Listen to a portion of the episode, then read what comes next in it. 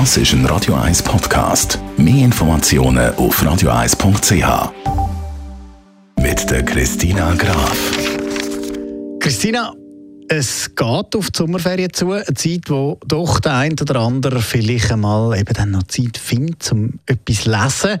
Was hast du jetzt uns heute mitgebracht? Heute habe ich einen Krimi mitgenommen, und zwar einen idealen Krimi zum Mitnehmen in die Ferien.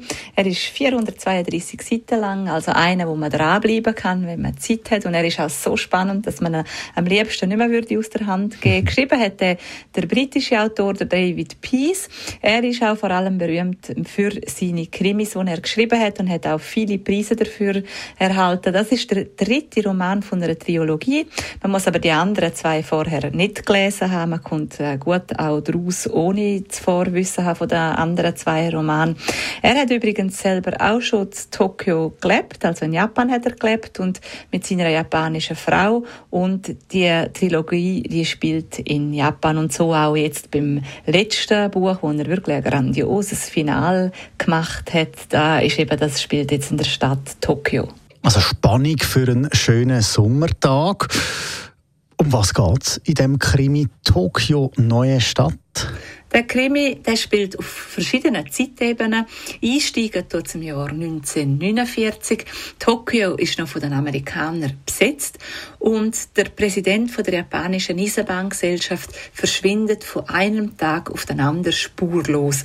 Und das, nachdem er am Vortag 30.000 Arbeiter entlassen hat müssen. Ein amerikanischer Detektiv übernimmt die Ermittlungen. Der Detektiv ist Kettenraucher, trinkt gerne einmal über den Durst, setzt sich aber gegen alle Widerstände durch. Er findet dann leider die Leiche vom Präsident in einem Vorort von Tokio. Die Leiche ist zerstückelt neben dem Bahngleis. Und jetzt stellt sich die Frage, hat der Präsident Selbstmord gemacht oder ist es doch ein Rachemord von einem ehemaligen Mitarbeiter? Und wie fällt deine Krimi-Kritik aus? Das ist ein sensationeller Krimi zum Lesen, wo der David Peace geschrieben hat. Er schreibt ja vor allem Krimi und das ist jetzt wirklich ein grandioses Finale von seiner Tokyo-Trilogie. Zum Plot ist im Übrigen zu sagen, dass das nach einer wahren Gegebenheit geschrieben worden ist und dass der Mordfall immer noch ungeklärt ist und die Akten immer noch unter Verschluss sind.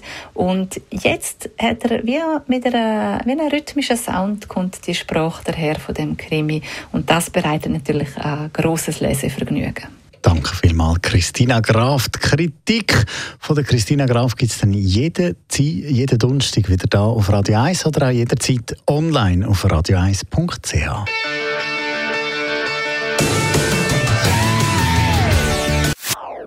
Das ist ein Radio 1 Podcast. Mehr Informationen auf radio1.ch.